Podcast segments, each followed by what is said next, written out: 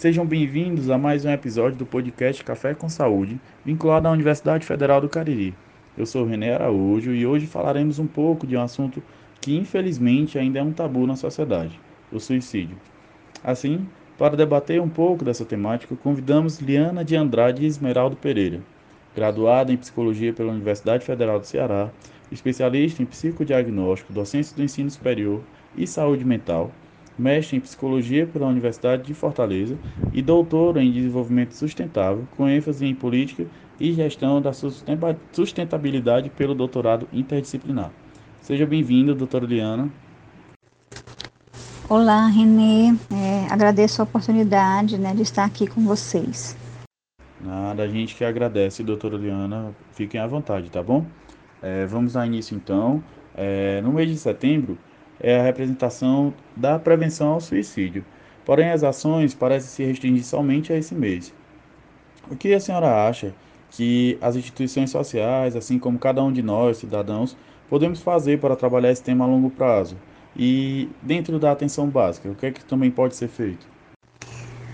Quando se fala, né, como pode trabalhar o tema a longo prazo, né, a sociedade, a comunidade, as instituições, é muito importante, né, que acho que em primeiro ponto se invista, né, nos em fatores protetivos, em discutir o tema, o tema precisa ser discutido, né, e nessa discussão é, abordar os fatores protetivos, como por exemplo a questão da religiosidade, né, a religiosidade é uma proteção, ela é um suporte, né, a fé, a crença, é, a esperança é um suporte emocional muito importante. É, a, o suporte social também, o apoio de comunidades, né?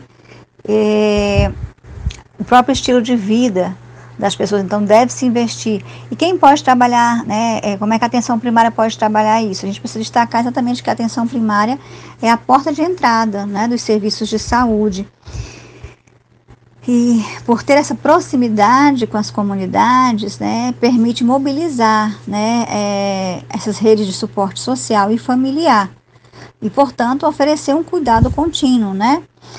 Então, é, nesse, nesse, essa atenção que, que, que é dispensada né, à, à comunidade, ela deve enfocar, portanto, esses fatores protetivos e também, por exemplo, os estilos de vida, né? estilos de vida saudáveis devem ser discutidos, devem ser trabalhados.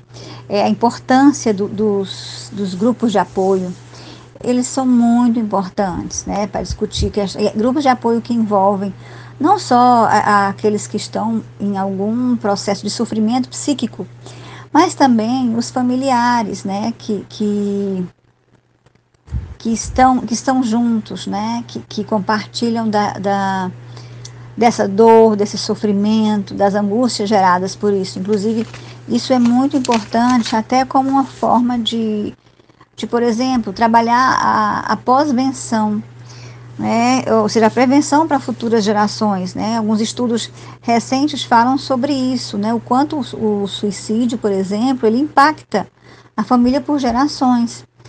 Então, deve-se investir na prevenção, discutindo né, é, esses temas, abordando, fortalecendo a, a o, os vínculos familiares, fortalecendo é, as orientações, né, os, tanto investindo nos conhecimentos a, a, sobre, a, sobre, digamos assim, a questão da saúde mental, bem-estar emocional, né? Como também é, identificando os fatores de risco, né, de forma que possa, possam ser acompanhados. E quais seriam esses fatores de risco? Por exemplo, tentativas anteriores, transtornos psiquiátricos, por isso que eu digo que é importante ter grupos que possam discutir isso, que possam acompanhar as famílias concomitantemente. É, é, histórias de, de, de, violência, né, de, abuso, de abuso físico ou sexual, é, são também fatores de risco a depressão, né, principalmente associada com desesperança, impulsividade. A questão da, da idade né, é um fator de risco também, principalmente em idosos né, ou em jovens também. Né? É, pesquisas mostram, por exemplo, um risco maior de jovens é, de 15 a 30 anos. E também né, o risco é, é aumentado né, em pessoas com doenças crônicas, doenças terminais. Né? Então, deve-se, é, identificando-se os fatores de risco, né, investir preventivamente no fortalecimento é, do, do, dos vínculos familiares, do suporte social, da, da, religiosidade né, e de estilo de vida saudável. Que observem a questão da regulação do sono, a questão da alimentação saudável, inclusive existem alimentos que eles melhoram é, o, o o aspecto do humor, né? Então, é, é, essas questões precisam ser tratadas, ser discutidas, né, é, pela equipe de atenção primária. É, certo, doutora Liana. A senhora falou um pouco sobre é, a importância de a família ter contato, né, com, com os, os indícios de, de um possível é, acontecimento desses. E, assim, ficou o questionamento, sabe? Enquanto psicóloga, eu acho que a senhora já trabalhou com a ideação suicida. E a gente queria saber um pouco sobre quais ações a família e os amigos devem realizar para prevenir esse ato. O que, que a senhora acha? É, eu foquei muito né, a questão, tenho focado muito a questão dos vínculos familiares, né, do suporte social, porque realmente é uma força muito grande para o indivíduo, né? E aí, como é que a família pode oferecer esse suporte? É, ajudando né, o indivíduo na, nesse processo de autocuidado, fazendo com que ele possa entender o que está acontecendo. É, Precisa-se ter a, a, atenção e discutir o assunto. Não se pode também empurrar para baixo do, do, tapete, sabe? Não, não, não é bom, não é saudável. Precisa ser conversado é, ter uma, uma, escuta né, qualificada em relação a isso, até mesmo buscar orientações de como abordar o assunto. Mas isso precisa ser discutido, ser tratado. É, não se envergonhar, né, não se envergonhar dos sintomas. É, o indivíduo não, não deve camuflar suas necessidades também, pedir ajuda, né? E para isso precisam conversar sobre o tema. É, investir preventivamente nos aspectos cognitivos e emocionais da sua vida. Então, ele precisa, é importante que o indivíduo identifique os nós críticos, né? E a família ajude nisso, né? O papel da família é colaborar, por isso que é suporte, né? É, identificar os nós críticos é, e desatar esses nós. Por exemplo, a, quais são os laços que fortalecem aquele, aquele indivíduo, as relações que, né, que o ajudam, que contribuem com a saúde dele, né? E, quais, e desatar os nós, que são as relações nocivas né, relações que, que é, como se fossem âncora, que, que puxam né, o indivíduo é, para cada vez mais, mais para baixo, deprime, né? Então é importante identificar isso. Quais são as relações saudáveis que o indivíduo tem, fortalecê-las e realmente desatar, né, cortar laços que sejam destrutivos, tóxicos. É, a família, né, precisa com certeza saber que faz parte, né, existe uma, um, um, cuidado a ser partilhado, o indivíduo não está sozinho, a família não está sozinha, né, e ser feito um movimento que fortaleça a vida dessa pessoa, no sentido de, de torná-lo, né, é, protagonista da sua história, mostrar, né, mostrar, a, inclusive, né, a, a propiciar o desenvolvimento de estratégias de coping, de mecanismos de enfrentamento, que, que trabalhem os aspectos cognitivos, né? Então, quando a gente vai trabalhar qualquer situação de, digamos assim, de promover, né, o fortalecimento, resiliência, nós trabalhamos não somente as emoções, mas trabalhamos também o cognitivo. Temos que trabalhar o pensamento da pessoa, no sentido de que ela possa é, fortalecer, né, é, é, digamos assim, aqueles pensamentos que, que geram, que produzem autoconfiança, é, que, que melhoram a sua autoestima. E ao mesmo tempo, ao se trabalhar isso, suas emoções também, elas, elas, elas são revigoradas, né? E aproveito, tem até, é, eu gosto muito de um versículo da Bíblia que diz assim, tudo que seja bom, puro, agradável, de boa fama, seja isso que ocupe o vosso pensamento. Olha aí, então, precisamos investir é, de forma positiva nos nossos pensamentos e essas, as emoções estarão caminhando juntas, com, né, é, juntamente com esses pensamentos. E, então é importante né, exatamente fazer esse esforço cognitivo e comportamental para lidar com situações que, que, nós, que o indivíduo possa considerar ameaçadora, danosa ou desafios e que ele se sinta incapaz né, de lidar com isso. Então, para isso é muito importante é, fortalecer o autocontrole né, e promover esse, essa autorregulação.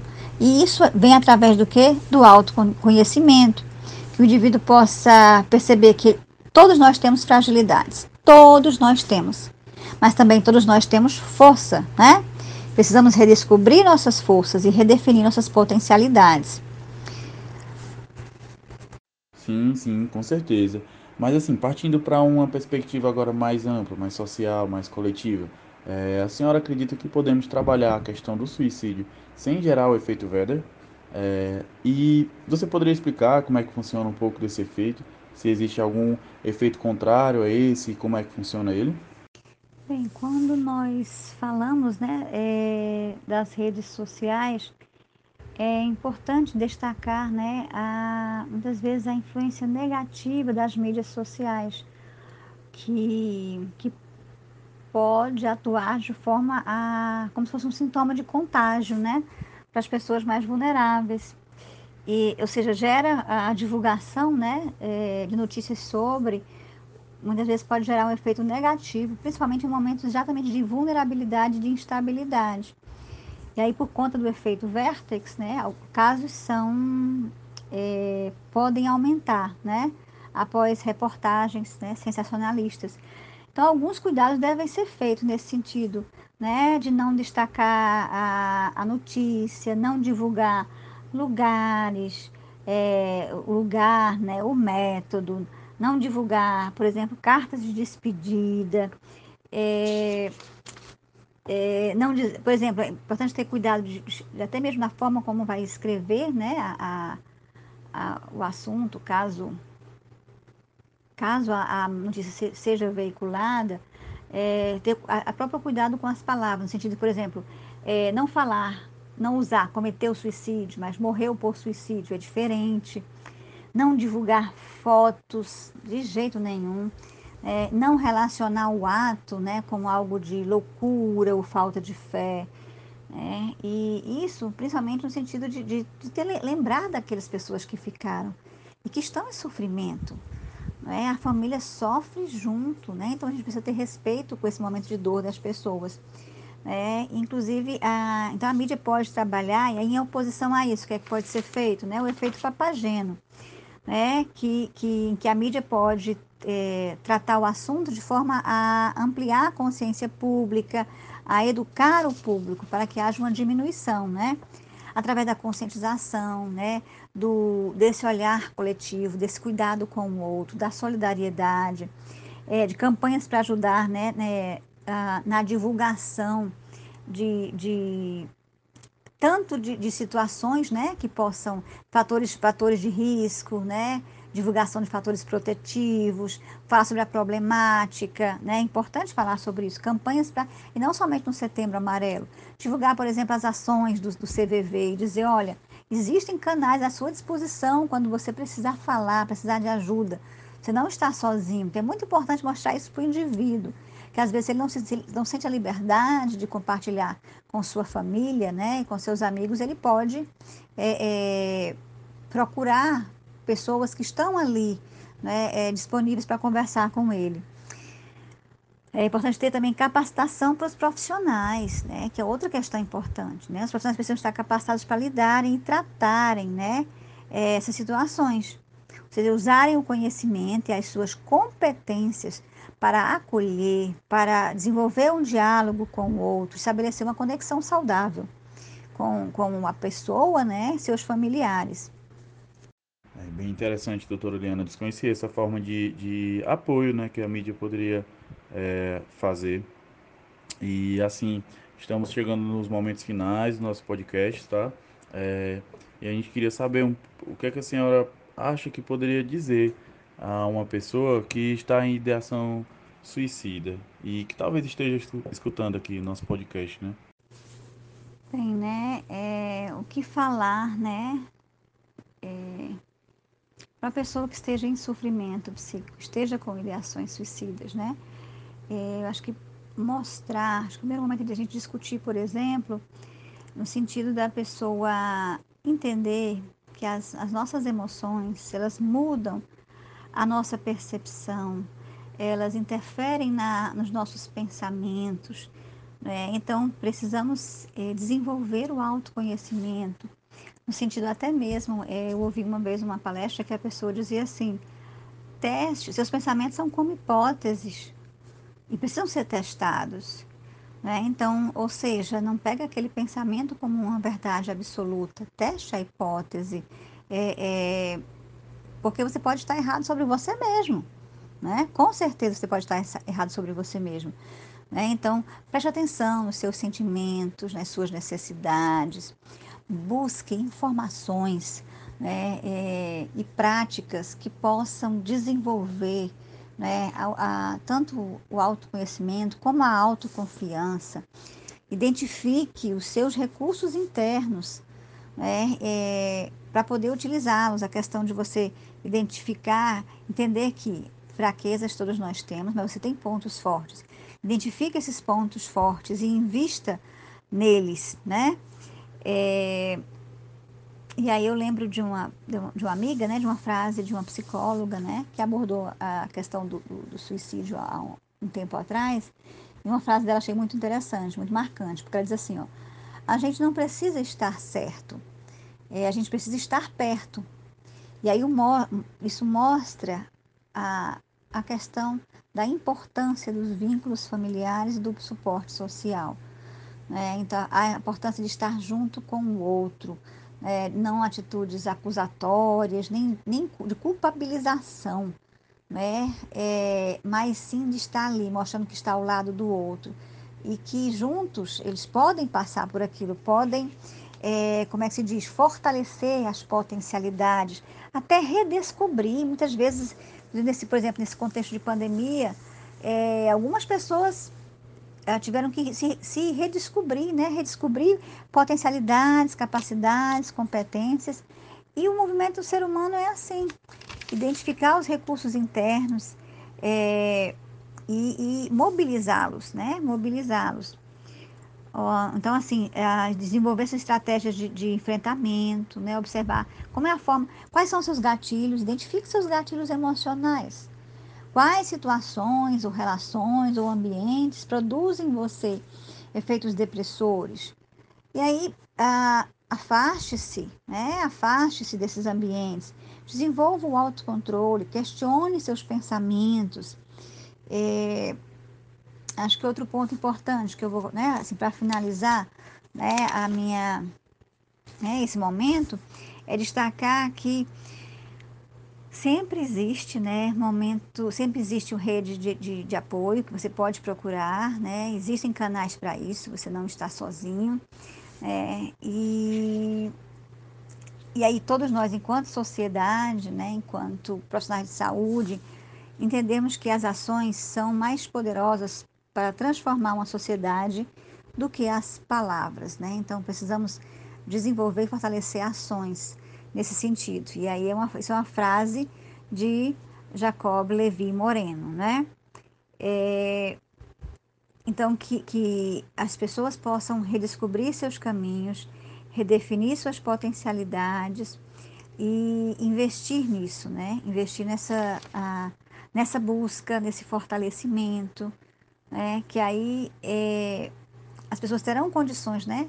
De ressignificar ressignificar suas crises. Todos os indivíduos, em algum momento da vida, passarão por crises, que podem ser oportunidades né, de, de crescimento, de mudança de rota, mudança de rumo, né? É, depende da forma como nós é, enfrentamos, visualizamos a situação né, e, e lidamos com ela. Né? Então, precisamos entender é, a importância de, de trabalharmos nossa autorregulação emocional, ampliarmos a consciência né, sobre no, nós mesmos e nos buscarmos ser protagonistas da nossa própria história.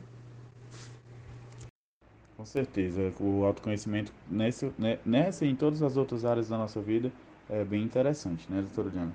E, bom, Depois desse papo necessário, infelizmente nosso podcast vai chegando ao fim, certo? Gostaria de agradecer a participação da senhora, doutora Liana, e dizer que a prevenção do suicídio não deve ser, se resumir ao mês de setembro, certo?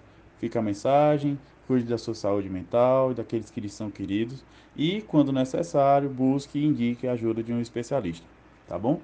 É, trouxemos alguns números e contas de rede social para que possam ser divulgados e buscados caso é, seja necessário, tá bom?